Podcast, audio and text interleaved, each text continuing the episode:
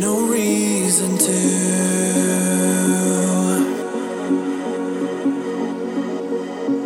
be a friend or mother.